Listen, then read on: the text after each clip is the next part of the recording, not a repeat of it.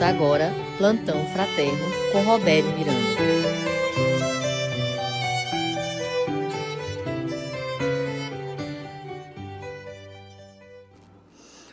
Olá, amados irmãos e irmãs, sejam bem-vindos. Sejam bem-vindos a mais um programa Plantão Fraterno. Espero que todos estejam bem, animados nesta nova semana, que possamos ter uma semana abençoada, protegida e iluminada por Deus. Hoje eu tratarei da continuação da exposição sobre o tema Considerações sobre o Perispírito. Façamos a nossa prece inicial. Senhor Jesus, queremos lhe agradecer por mais uma oportunidade, por estarmos reunidos em seu santo nome. Queremos agradecer porque você cuida de cada um de nós você nos ampara, consola e também nos auxilia quando estamos cansados, tristes ou chateados. O importante é acreditarmos que tudo neste mundo passa, mas a caridade deve permanecer. Não adianta o homem encher sua vida de riquezas materiais se vier a causar prejuízos à sua essência a sua alma. O espírito de cada ser humano está presente no mundo e também em outros planos para evoluir, para crescer. E sabemos que através dos estudos, através dos ensinamentos, vamos aprendendo aquilo que é importante para a nossa evolução, mas que também tomemos cuidado com a evolução no âmbito moral, porque a evolução deve ser plena, tanto no âmbito moral, como no âmbito material e também no âmbito espiritual. Esteja conosco, hoje e sempre. Assim seja, graças a Deus. Bem, antes de eu continuar a falar sobre as considerações sobre o perispírito, eu vou pedir agora ao Felipe que ele coloque para nós a canção A Paz. Ouçamos e tentemos mergulhar nessa paz que a música já traz para nós. Onde eu encontro a paz,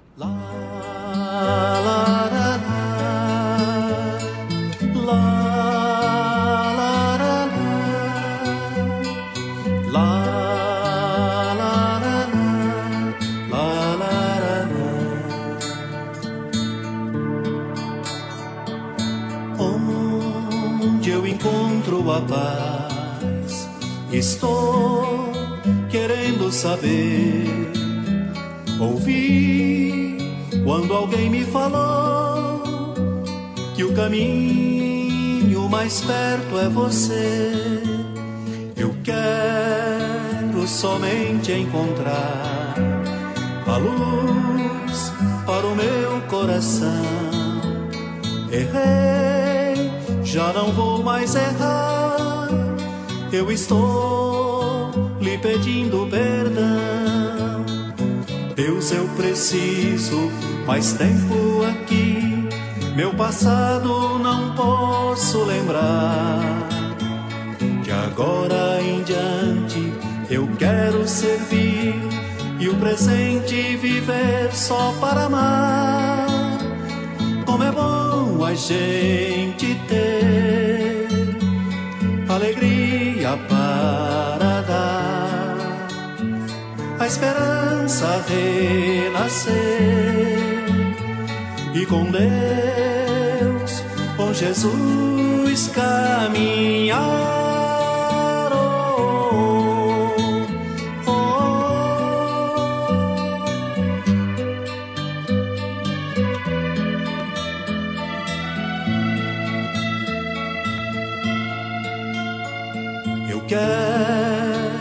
Oh, somente encontrar a luz para o meu coração. Errei, já não vou mais errar. Eu estou lhe pedindo perdão. Deus, eu preciso mais tempo aqui. Meu passado não posso lembrar. De agora em diante eu quero servir e o presente viver só para amar. Como é bom a gente ter alegria para dar, a esperança renascer e com Deus, com Jesus caminhar.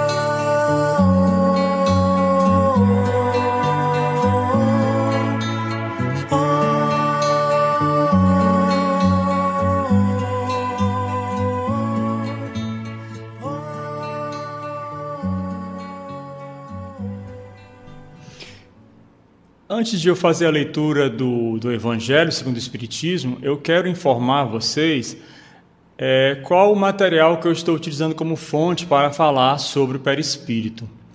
É, vocês já podem encontrar algumas informações no Livro dos Espíritos. As questões 93 a 95 tratam de tratam de exposição sobre alguns, algumas informações que são necessárias nós termos sobre o perispírito. Mas, assim, a coletânea, a fonte mais ampla que eu estou utilizando é exatamente o livro utilizado para o EAD, Estudo Aprofundado da Doutrina Espírita, Programa 2, Filosofia e Ciências Espíritas. Se você não tem este livro, ou porque não tenha feito o participado desse estudo, ou mesmo não tenha participado gostaria de ter, você pode encontrar facilmente em PDF na internet. É, o roteiro é o de número 14. Então, repetindo, EAD, Estudo Aprofundado da Doutrina Espírita, Programa 2, Filosofia e Ciência Espíritas. Roteiro 14, Perispírito. Antes de prosseguir, eu quero dizer a vocês que vocês podem participar do programa, é, complementando o que eu estou falando, fazendo algumas perguntas para sanar alguma dúvida, ou simplesmente interagir conosco da forma como você deseja. Vamos agora pegar o Evangelho segundo o Espiritismo e ler o que está no capítulo 17. O capítulo 17 do Evangelho segundo o Espiritismo tem como título Sede Perfeitos. O tópico que eu vou ler é o tópico número 11, Cuidar do Corpo e do Espírito. Bem, por que, que eu fiz questão de escolher o item 11 do capítulo 17, Sede Perfeitos? Porque quando se fala em cuidar do corpo e do espírito, isso é um dever nosso não somente porque isso faz bem ao nosso perispírito, mas também porque nos ajuda a verificarmos, nos ajuda a fazermos uma análise sobre a vida que estamos tendo neste plano, para verificarmos se realmente estamos fazendo, praticando ações que não comprometam o perispírito. O perispírito, como falei na segunda-feira passada, é um invólucro semimaterial que está entre o corpo e o espírito. E eu quero até aproveitar também e dizer para vocês que é, nós somos espíritos que têm um corpo.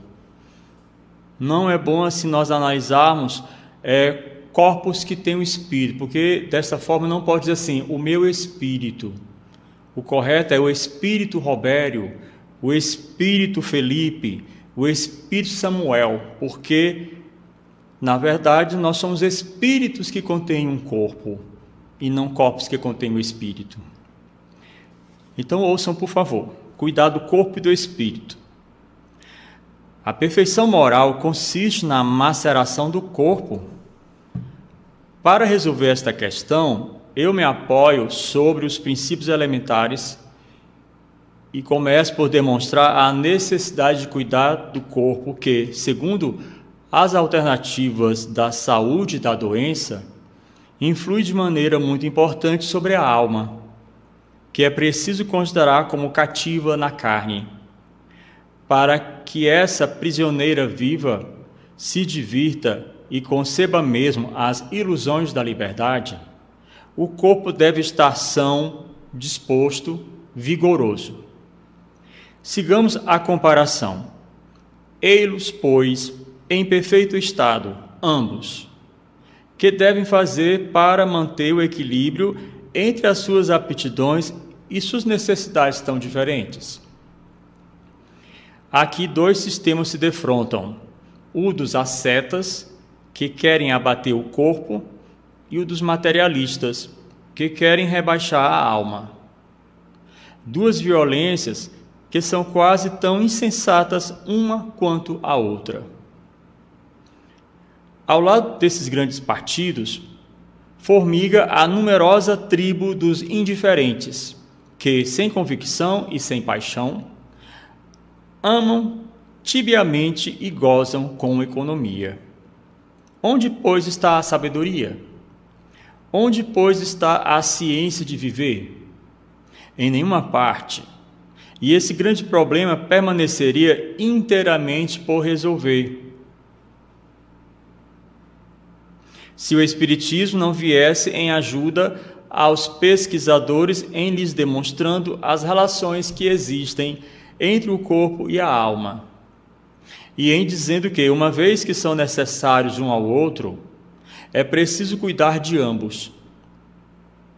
Então, percebe-se logo aqui que não se pode optar pela linha puramente materialista e nem pela linha puramente espiritual ou espiritualista. Não deve haver exageros na vivência relacionada tanto ao corpo como relacionada ao espírito. Amai, pois, vossa alma, mas cuidai também do corpo, instrumento da alma. Desconhecer as necessidades que são indicadas pela própria natureza é desconhecer a lei de Deus.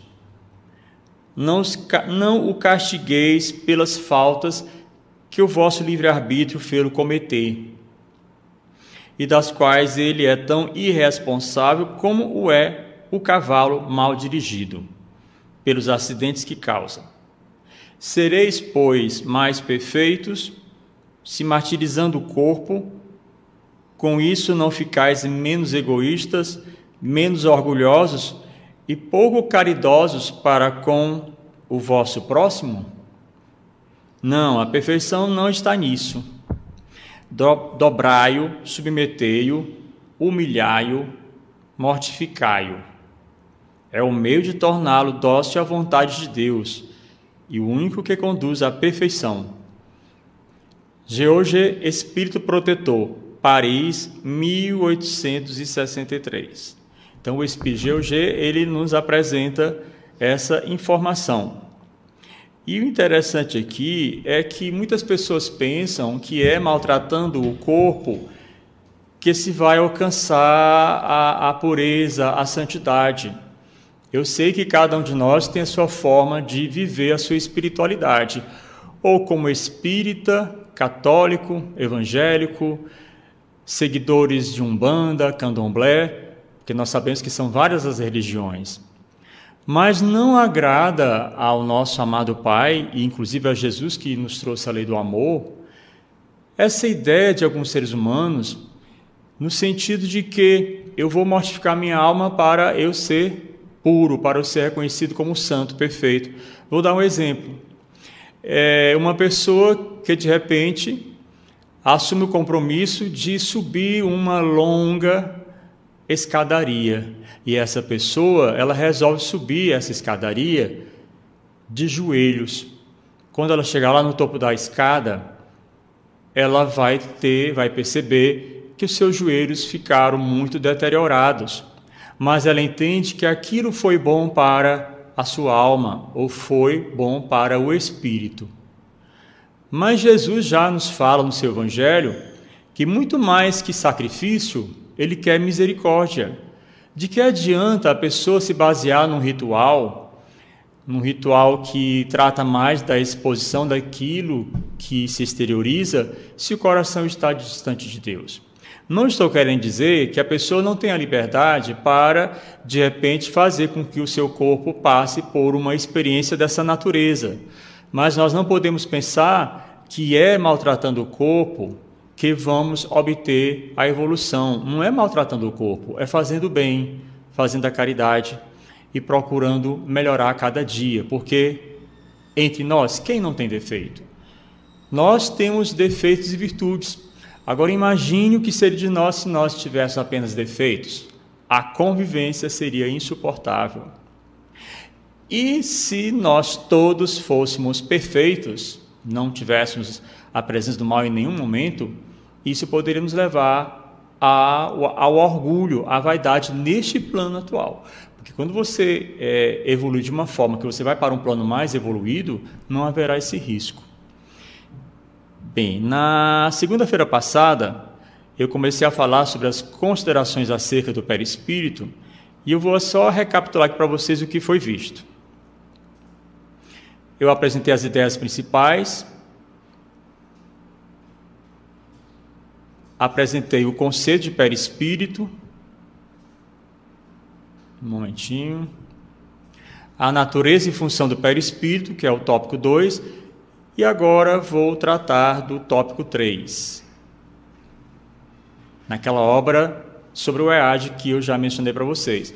Então eu vou tratar agora dos dois últimos tópicos. O 3, que tem como título Propriedade do perispírito, e o tópico 4, que se refere à pergunta: o perispírito pode desaparecer? Bem interessante esta indagação. Então vamos lá. Propriedades do perispírito. Deixa eu só aumentar aqui um pouquinho minha letra para ficar melhor. Sabemos da existência de diferentes propriedades do perispírito, mas o assunto está longe de ser esgotado. Como ilustração, apresentamos considerações sobre as seguintes propriedades: plasticidade, densidade, luminosidade, penetrabilidade, visibilidade, sensibilidade e expansibilidade. Então vocês percebem que o tema é complexo. Então vamos agora procurar verificar o que significa cada uma dessas propriedades, ou podemos dizer características do perispírito? Plasticidade. Como o nome indica, é a capacidade de o espírito de ajustar-se ao comando da mente.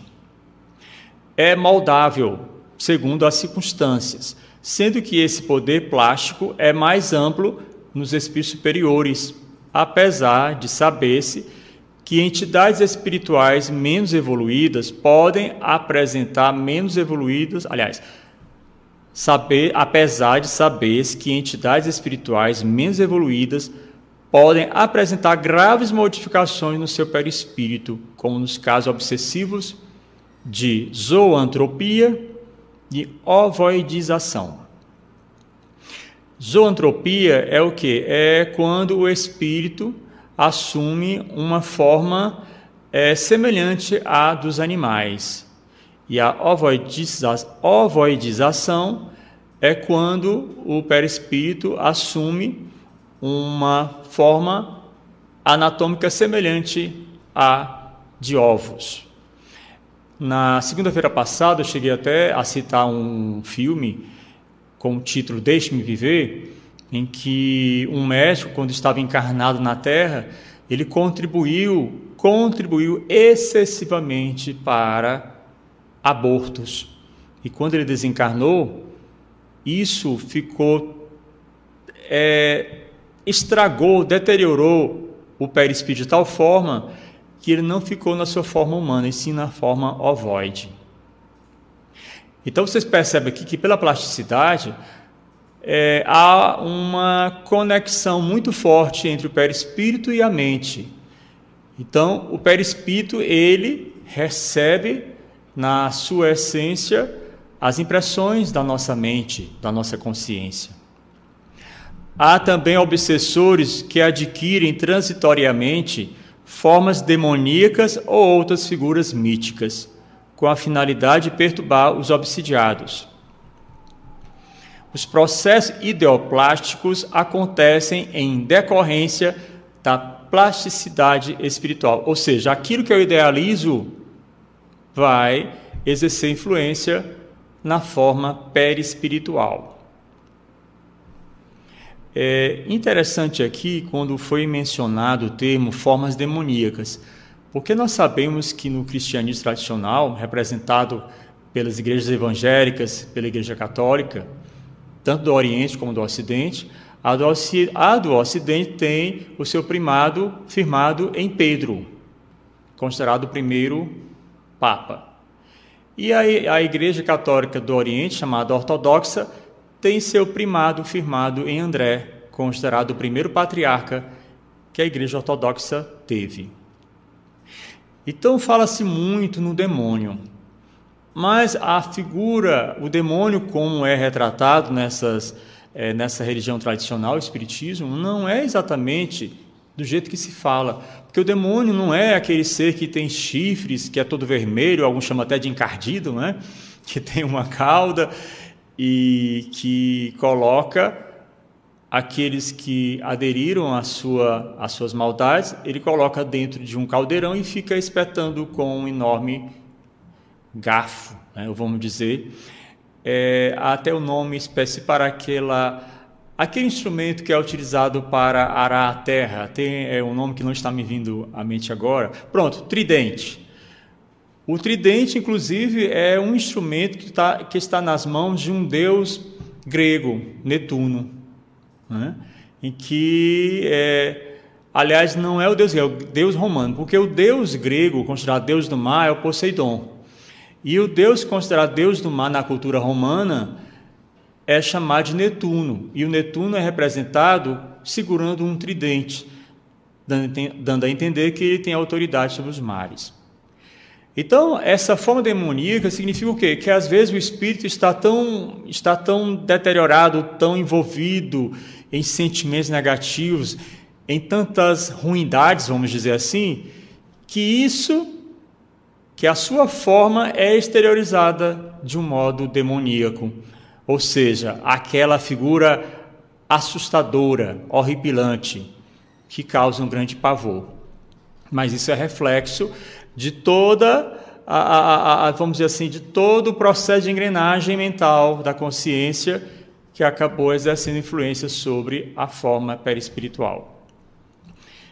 Então aí está o que nós chamamos de plasticidade.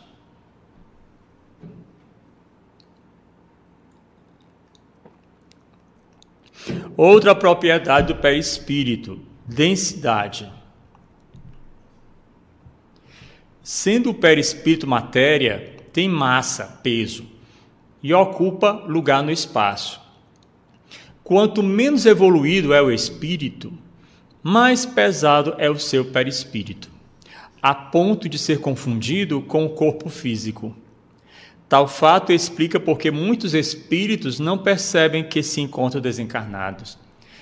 Imaginem, imaginem, meus irmãos e irmãs, um espírito desencarnar e ele ainda pensar que está encarnado. Ele chega ao ponto até de voltar para a sua casa e tentar se comunicar com as pessoas que estão lá e ele não consegue entender porque ninguém olha para ele, ninguém responde às suas perguntas ou ninguém sente o seu toque. Mas, claro, quem tem uma mediunidade aguçada pode perceber a materialização de um espírito dessa forma.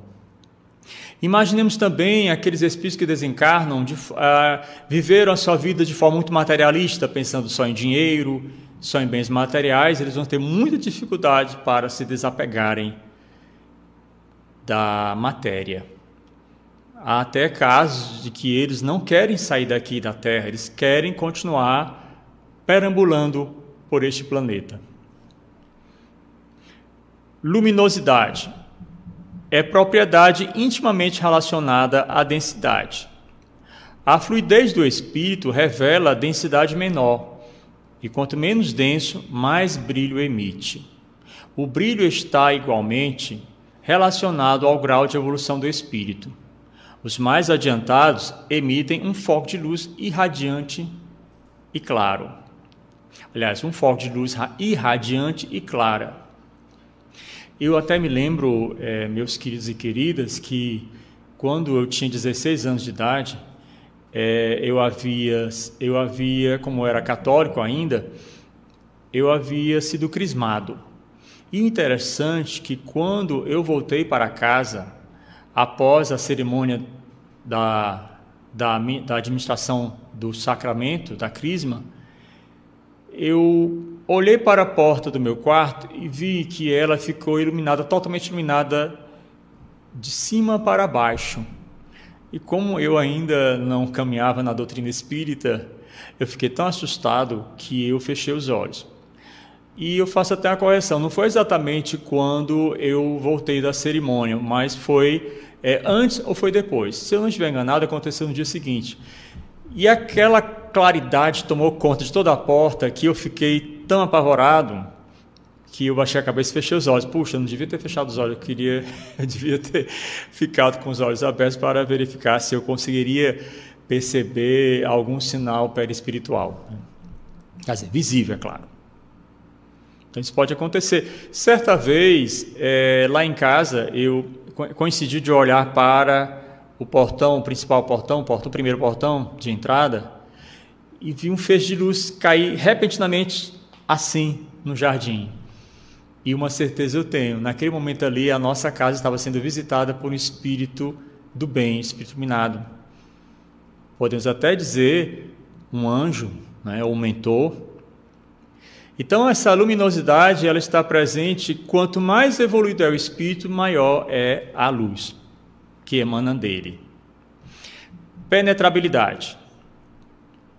Quando falo em penetrabilidade, eu me lembro até daquele filme Ghost. O filme Ghost ele não está, ele não reproduz fielmente a doutrina espírita, mas algumas informações, algumas cenas que são vistas naquele filme Ghost, o outro lado da vida, acontecem realmente. Mas devido ao fato de que é um filme, então eles também gostam de trabalhar um pouco com a ficção para tornar o filme mais interessante. É, e naquele filme nós perce é, percebemos que o espírito desencarnado que ainda estava fez questão de perambular pela terra para vingar, para se vingar do espírito que contribuiu para a sua morte, para o seu desencarne, ele passou a exercitar a possibilidade de ele tocar nas coisas e atravessar-lhes a, a matéria. Há um momento em que ele, desencarnado, encontra um espírito muito mal, muito revoltado, muito cheio de ódio, e esse espírito cheio de ódio, ele dominava muito bem essa, essa capacidade perispiritual da penetrabilidade. E ele ensinava até a, ao outro que insistiu, insistiu sobremaneira para ele ensinar isso a ele, esse espírito que ainda estava na terra para se vingar, ele queria também poder, através do seu olhar, movimentar a matéria. Então, a penetrabilidade é simplesmente, vou dar aqui um exemplo, é o que aconteceu com Cristo quando ele ressuscitou e ele passou 40 dias ainda na terra. Ele não precisava que alguém abrisse a porta para ele para ele adentrar os recintos, ele simplesmente atravessava a porta. Então, penetrabilidade indica que o perispírito dos espíritos indica que o perispírito dos espíritos de mediana e superior evolução não encontra qualquer obstáculo ao atravessar a matéria presente no plano físico, mas, ao contrário, ao atuar sobre ela, produz efeitos patentes de efeitos físicos, ruídos, pancadas, etc. E também, pessoal, até é, provocar a derrubada de objetos a derrubada ou a queda de objetos, ou de efeitos intelectuais pela transmissão do pensamento à mente do encarnado, resultando em manifestações mediúnicas como visão, escrita, fala, tato, etc. E por que não falar também nas influências dos espíritos obsessores? Um espírito que, quando estava na Terra, abusava do álcool, de repente ele desencarna mas ele não consegue se desvincular do álcool. E aí ele procura, através da sua consciência, das suas ideias, ele procura estimular pessoas a beberem em demasia para provocarem danos a si mesmas como às outras pessoas. Visibilidade. O perispírito é, usualmente, invisível ao encarnado. Entretanto, nos casos de materialização ou tangibilidade perispiritual, qualquer pessoa situada no plano físico pode enxergá-lo. Já os médiuns, videntes, veem espíritos comumente, como falei ainda há pouco para vocês. Alguns podem ver vultos, ou outros podem ver claramente o espírito com aquela forma que ele tinha na sua última encarnação. E interessante que comigo acontece isso, mas de forma assim muito repentina e por questão de poucos segundos, às vezes um, dois, três segundos, e quando eu olho novamente não vejo mais nada. Então, na, na, no meu caso, eu tenho mais facilidade para ver vultos. Mas é, já aconteceu, inclusive, duas semanas atrás eu estava em casa e me deu vontade de olhar para o portão de entrada. E eu verifiquei que uma jovem de cor branca, ela era bem branquinha mesmo, uma jovem magra, identifiquei até, é, percebi também até detalhadamente as roupas que ela usava. Ela vinha em direção ao segundo portão, ao portão maior. E, e eu fui até a garagem porque eu entendi que uma pessoa estava chegando próximo ao portão e ia tocar a campainha ou ia chamar alguém lá de casa. Meus queridos, não havia nenhuma pessoa. Ou seja, eu vi aquela jovem por poucos segundos. Ela foi até lá em casa ou para pedir um auxílio, ou talvez para visitar algum espírito afim, e nem sempre os reais motivos é, vêm à tona com facilidade. Ou ela precisava apenas sentir um pouco de uma boa energia, né? vamos dizer também, podemos falar isso. Sensibilidade. Quando encarnado, o perispírito recebe as impressões externas, captadas pelos órgãos dos sentidos, e que eles chegam pelos nervos sensitivos do sistema nervoso. Este, por sua vez, faz o corpo físico emitir uma resposta que caminha nos nervos motores, sempre mediada pelo perispírito. Ora, quem não sentiu ou não sente de vez em quando arrepios, calafrios? Às vezes não está nem soprando um vento frio e de repente você sente aquele, aqueles arrepios como se você estivesse num ambiente frio. É um dos motivos para tal manifestação, para a manifestação dessa categoria, é porque o espírito desencarnado ele não tem mais o calor do corpo. Não estou querendo dizer que um espírito desencarnado não possa também emitir calor, mas geralmente, como não tem o corpo, ele pode emitir. É tão verdade que a luz também é emitida. E quando, quando geralmente quando isso acontece comigo, vem meu pensamento num espírito desencarnado que pode ser da minha família ou não. Ou então pode vir o pensamento numa, num espírito que ainda esteja encarnado e que naquele instante é, a minha mente entrou em sintonia com a mente dele. Porque o espírito ele consegue é, emitir as suas radiações ou irradiações a longas distâncias. No espírito desencarnado, as sensações e percepções são gerais captadas em toda a extensão do perispírito, muito diferentes das localizadas ou compartimentalizadas do corpo somático. Daí serem intensos todos os tipos de sensações e de percepções nos desencarnados. Daqui a pouco verificarei quem está interagindo conosco. Como falta eu falar apenas sobre a última propriedade, eu prefiro continuar falando sobre a última propriedade, que é a expansibilidade.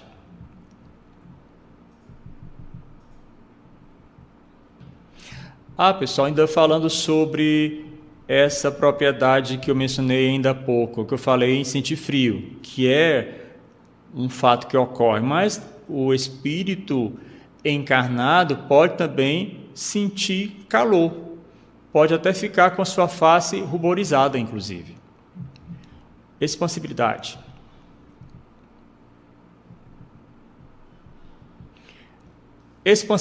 Por princípio, o perispírito é indivisível, mas pode expandir-se muito, ampliando a capacidade de visão e as percepções do espírito. A expansibilidade explica os fenômenos de bicorporeidade, ou seja, é, o espírito ele está, digamos, materializado em determinado local, mas ele se materializa em outro local. É, Antônio de Pádua, cultuado como santo na Igreja Católica, ele tinha essa capacidade muito desenvolvida nele.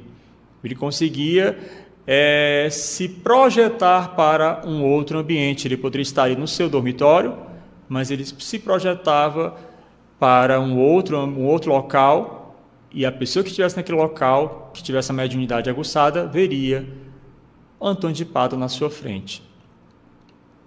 Então, ela é desenvolvida entre alguns encarnados, como acontecia com Eurípides Barna, é, e com Antônio de Pádua, fato que sugere, a quem desconhece o fenômeno, a impressão de que a pessoa se divide em duas, já que é vista em lugares diferentes. E eu quero até aproveitar também dizer para vocês, é, apresentar aqui mais, mais um detalhe, é, a respeito da levitação. Antônio de Pádua também levitava, ou seja, ele se erguia do solo em que ele se encontrava, flutuando, flutuava. E interessante que esse ato de flutuar é algo que é muito experimentado pelos espíritos desencarnados, que volitam pelo ar. Bem, vamos agora ouvir mais uma canção antes de eu tratar do último ponto a respeito do perispírito Deixe-me escolher aqui. Vamos ouvir aqui a canção Um Dia Todos Nós Seremos Anjos, cantada pelo grupo Acordes.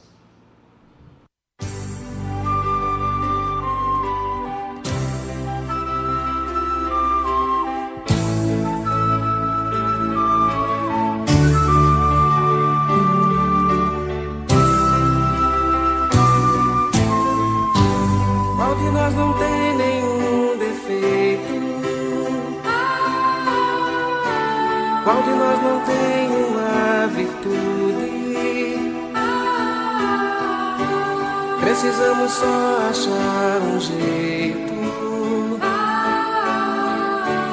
de suavizar o lado rude. Vamos ajudar-nos mutuamente e somar as nossas qualidades para fazer um mundo diferente. Tirar a força da maldade. Um dia todos nós seremos anjos. Vamos trabalhar, Vamos trabalhar e.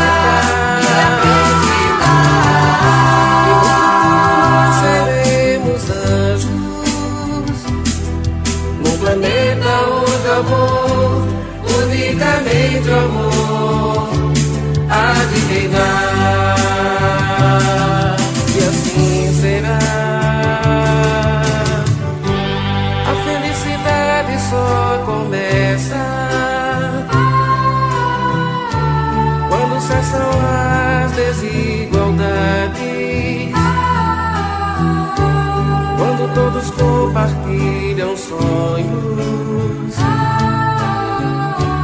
e não usam mal a liberdade. O mestre falou sede perfeitos e nos ensinou esta lição. Que somente o amor será eterno.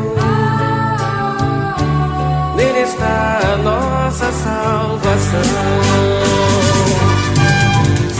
Um dia todos nós seremos anjos.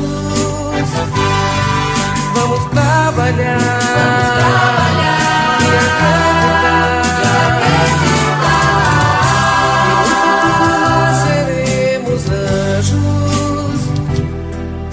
planeta onde o amor, unicamente o amor, há de reinar.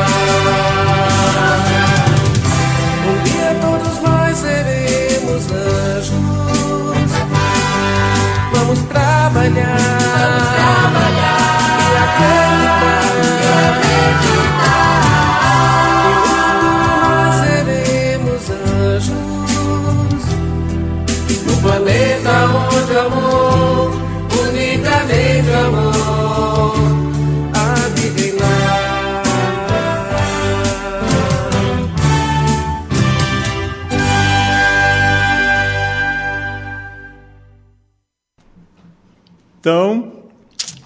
Voltando aqui, quem quer ser anjo, levante o braço.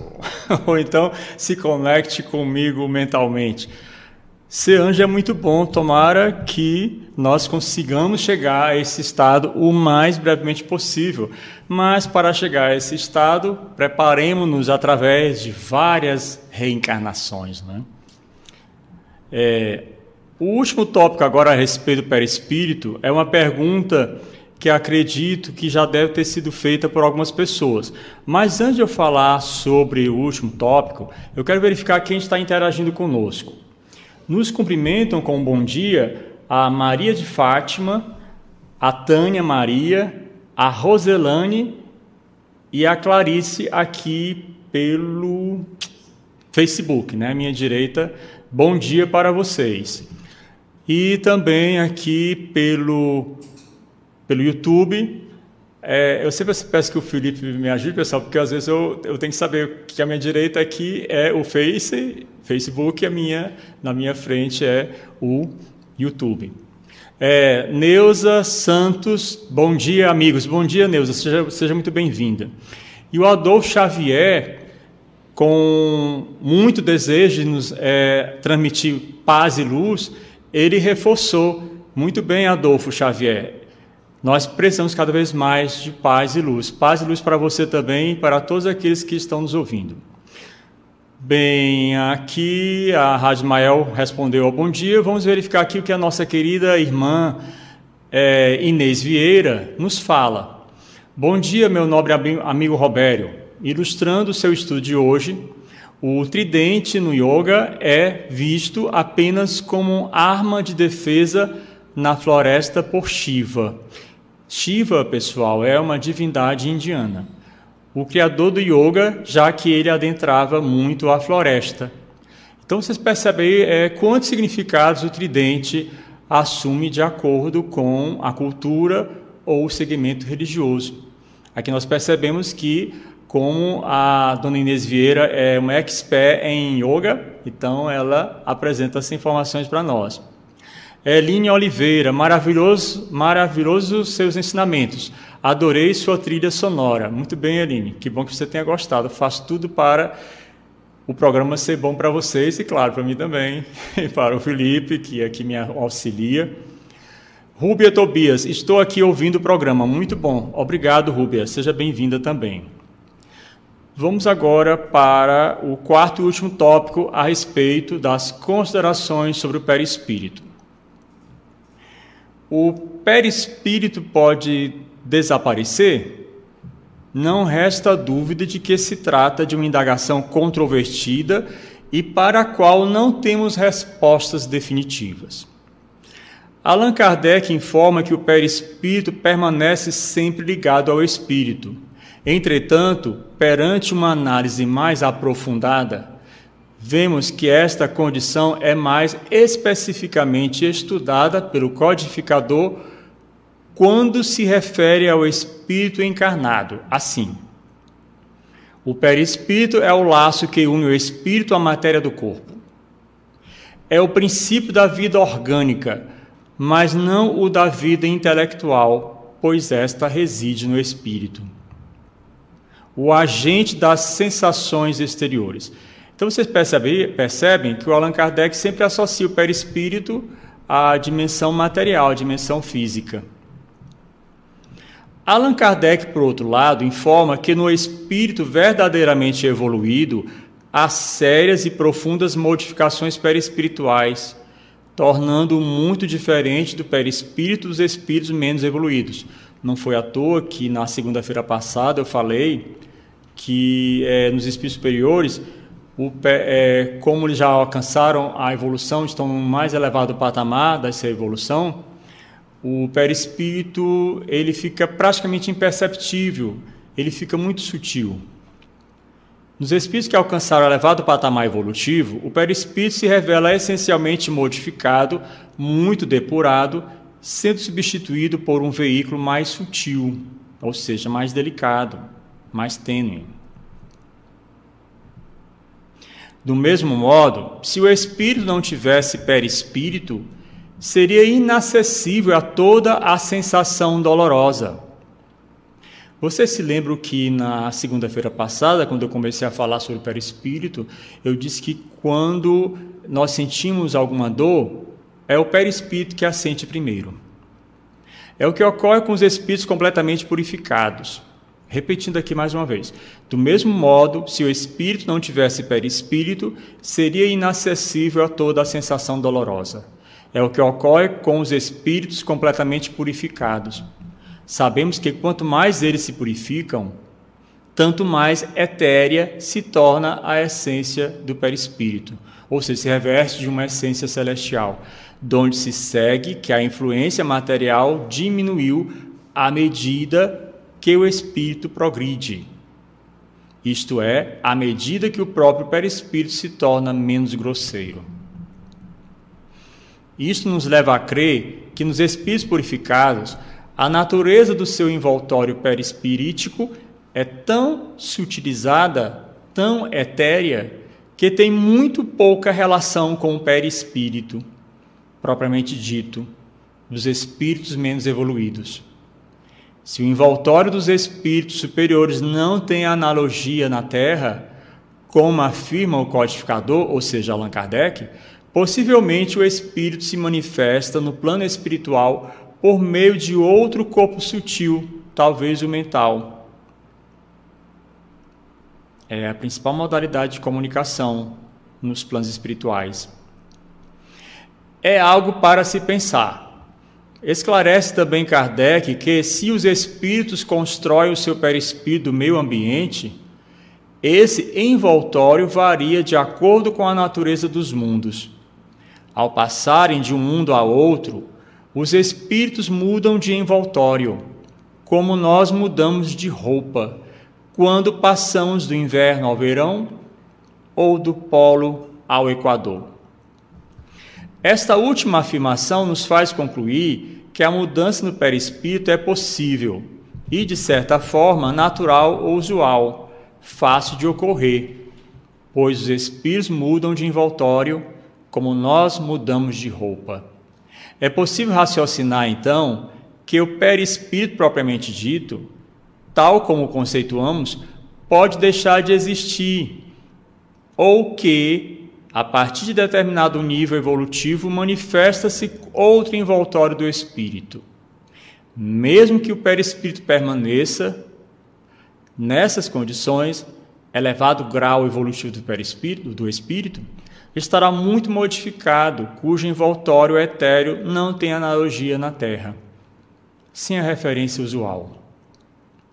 Os orientadores da codificação ensinam também que, no caso dos espíritos puros, o perispírito é tão depurado e esse envoltório se torna tão etéreo que para vós é como se não existisse.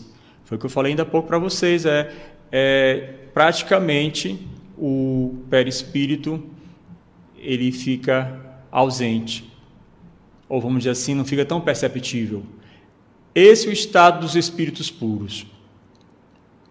O espírito André Luiz acena com a possibilidade da perda do perispírito nos níveis superiores de evolução, afirmando: Tive notícias de amigos que perderam o veículo perispiritual, conquistando planos mais altos. Também faz referência ao corpo mental, que por sua vez seria o construtor do perispírito. Então, a nossa mente, ela molda o perispírito também. Para definirmos de alguma sorte o corpo espiritual, é preciso considerar, antes de tudo, que ele não é reflexo do corpo físico, porque na realidade é o corpo físico que o reflete, tanto quanto ele próprio, o corpo espiritual, retrata em si o corpo mental que ele preside a formação. André Luiz acrescenta estas outras informações a respeito do corpo mental. O corpo mental, assinalado experimentalmente por diversos estudiosos, é o envoltório sutil da mente e que, por agora, não podemos definir com mais amplitude de conceituação, além daquela em que tem sido apresentado pelos pesquisadores encarnados, e isto por falta de terminologia adequada no dicionário terrestre. Então vocês percebem aí que o perispírito pode sim desaparecer, mas em plena em, é quando o espírito alcançou a plena evolução espiritual. E também pode estar presente, mas de uma forma quase imperceptível. Aqui o André Luiz, vocês percebam bem claramente que ele fala, ele tem conhecimento de alguns espíritos desencarnados que evoluíram de tal forma que não tem mais o perispírito. Diante dessas informações, a ideia de que a memória integral do espírito estaria localizada no perispírito precisaria ser revista. As aquisições evolutivas do espírito estariam localizadas na própria mente do espírito, permanecendo no perispírito uma espécie de memória periférica, necessária à reencarnação. E essa questão da memória é tão interessante que quando nós voltamos para o plano espiritual, nós temos conhecimento das encarnações que tivemos, de como vivemos na última encarnação e também podemos perceber em que estado se encontra o perispírito. Há espíritas como o psiquiatra Jorge Andréas, que até já faleceu, que supõe a existência de vários corpos espirituais ou camadas espirituais. Nesse sentido, o perispírito da conceituação kardeciana representaria o conjunto desses corpos ou camadas. Então, o termo perispírito utilizado por Allan Kardec, ele também pode ser entendido, aproveitando o pensamento de Jorge Andrés, como um termo que abrange todas as outras expressões ligadas ao perispírito. Deixe-me verificar aqui se há mais alguma informação que eu preciso passar para vocês. Aqui há uma figura, há uma imagem, mas eu não vou exibi-la para vocês para que vocês não se confundam, porque o que é importante é nós termos a visão sobre o perispírito de acordo com o espiritismo na sua dimensão mais ampla, mais abrangente. Antes de eu prosseguir aqui, ou seja, antes de eu ler aqui a parte final desta obra que é utilizada no EAD, verificaria agora quem está participando aqui conosco também. A Clarice nos cumprimenta com bom dia. Bom dia, Clarice. Seja muito bem-vinda também. Tânia Maria Queiroz, eu e deu aqui, mostrou uma carinha rindo demais. Eu quero ser o anjo. Então aqui é porque ela fez uma brincadeira, né? Ela riu a respeito daquilo que eu falei ainda há pouco, né? Que nós Devemos querer ser anjos, mas nós chegaremos a este patamar de anjo quando nós tivermos passado por várias encarnações. Então ela diz: Eu quero ser um anjo. Bem, alô para nossos ouvintes que interagem no WhatsApp.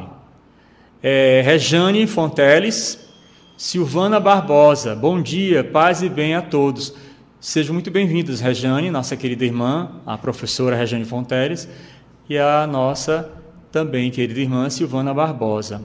Vamos agora para a parte final, mas antes, vamos ouvir mais uma canção. Agora eu peço ao Felipe para colocar aos pés do monte.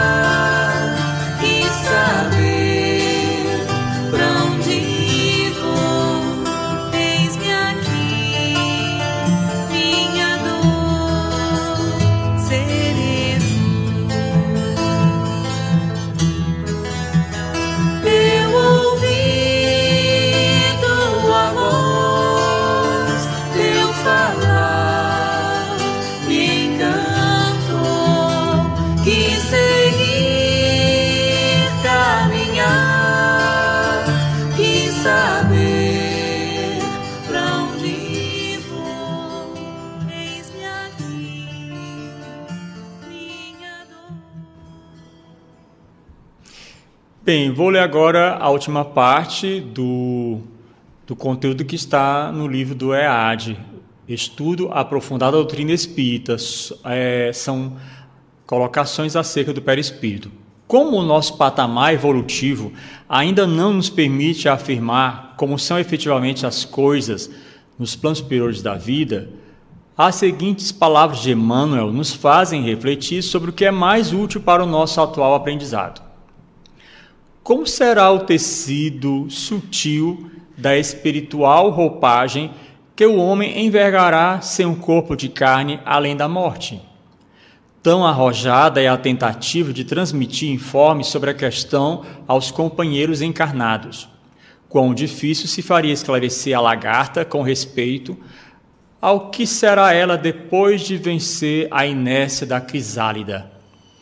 Colado ao chão ou à folhagem, arrastando-se pesadamente, o inseto não desconfia que transporta consigo os germes das próprias asas. O perispírito é ainda corpo organizado que, representando o molde fundamental da existência para o homem, subsiste além do sepulcro, de conformidade com seu peso específico. Formado por substâncias químicas que transcendem a série estequiogenete, aliás, desculpem, formado por substâncias químicas que transcendem a série estequiogenética, conhecida até agora pela ciência terrena, é a aparelhagem de matéria rarefeita, alterando-se de acordo com o padrão vibratório do campo interno. Organismo delicado, extremo poder plástico, modifica-se sob o comando do pensamento. E necessário, porém, é necessário, porém, acentuar que o poder apenas existe onde prevaleçam a agilidade e a habilitação que só a experiência consegue conferir. Nas mentes primitivas, ignorantes e ociosas, semelhante vestidura se caracteriza pela feição pastosa, verdadeira continuação do corpo físico, ainda animalizado ou enfermiço. O progresso mental é o grande doador de renovação ao equipamento do espírito em qualquer plano de evolução. O perispírito, quanto à forma somática, obedece à lei de gravidade no plano a que se afina. Nossos impulsos, emoções, paixões e virtudes nele se expressam fielmente. Por isso mesmo, durante séculos e séculos, nos demoraremos nas esferas da luta carnal ou nas regiões que lhe são fronteiriças, purificando a nossa indumentária e embelezando-a, a fim de preparar, segundo o ensinamento de Jesus, a nossa veste nupcial para o banquete do serviço divino.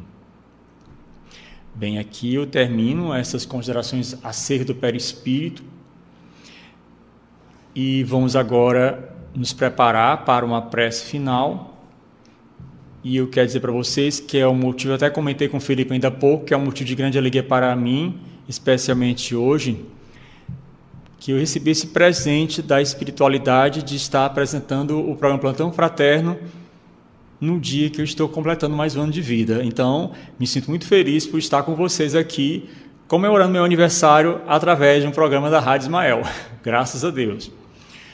Bem, a Inês, a, a dona Inês Vieira também contribui aqui com o nosso programa.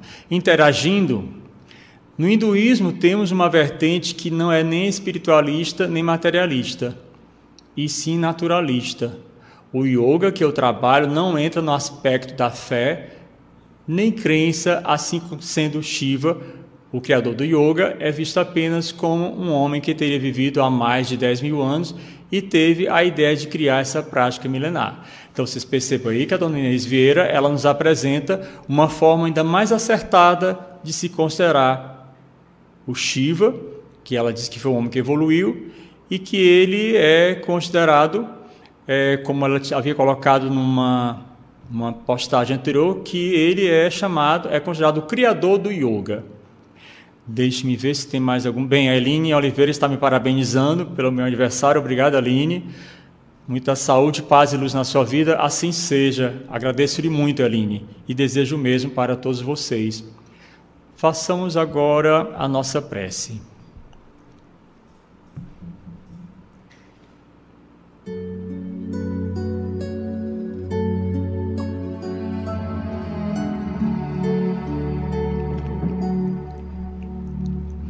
Que cada um de nós sinta agora a paz, a luz, a esperança. Que cada um de nós, olhando para si mesmo, Senhor Jesus, possa perceber o que é necessário fazer ainda para acelerar o processo de evolução espiritual. Estamos na Terra ainda sujeitos às vicissitudes dela, sujeito às tendências. E nós percebemos tendências tanto más quanto boas. Mas que nós evoluamos de tal forma que as tendências más vão sumindo pouco a pouco. E quando nós alcançarmos aquele patamar, o mais elevado patamar evolutivo, nós não estaremos mais sendo caracterizados pela presença também das más intenções, das más tendências. Porque o espírito que alcança o seu estágio, alcança a última fase na sua evolução espiritual, ele vai ficando cada vez mais, vai sendo enriquecido pela graça. E é interessante considerarmos que, mesmo que o espírito já tenha alcançado aquele plano mais elevado, isso não significa que ele não possa progredir mais ainda na dimensão espiritual, porque conhecimentos nós nunca deixaremos de receber e nem de transmitir. Que cada um de nós, Jesus, aproveite aquilo que já sabe e transmita com humildade, com discernimento, com sabedoria para aqueles que ainda precisam ter esses conhecimentos. E que nós, mesmo tendo conhecimentos, sejamos humildes para aprendermos mais e mais, porque o Espírito continua em pleno processo de evolução e de conhecimento. Assim seja, amado Mestre Senhor Jesus. Obrigado, Senhor.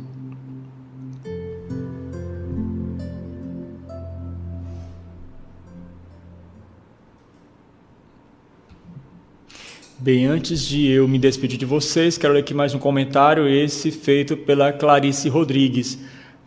Parabéns, que Deus te proteja sempre para continuar nos ajudando a ampliar nossos conhecimentos. Assim seja, Clarice. Fico muito agradecido pela sua mensagem. A Neuza também me parabeniza pelo aniversário, desejando muita luz na minha caminhada. Deus te abençoe e ilumine sempre. Gratidão. Assim seja, graças a Deus. Por nada também agradeço a vocês. Obrigado por terem estado conosco mais uma vez e, com a graça e a permissão de Deus, estaremos juntos na próxima segunda-feira. Tenham uma ótima semana, abençoada, iluminada e protegida por Deus. Assim seja, graças a Deus. Você ouviu Plantão Fraterno, uma produção da Web Rádio Ismael.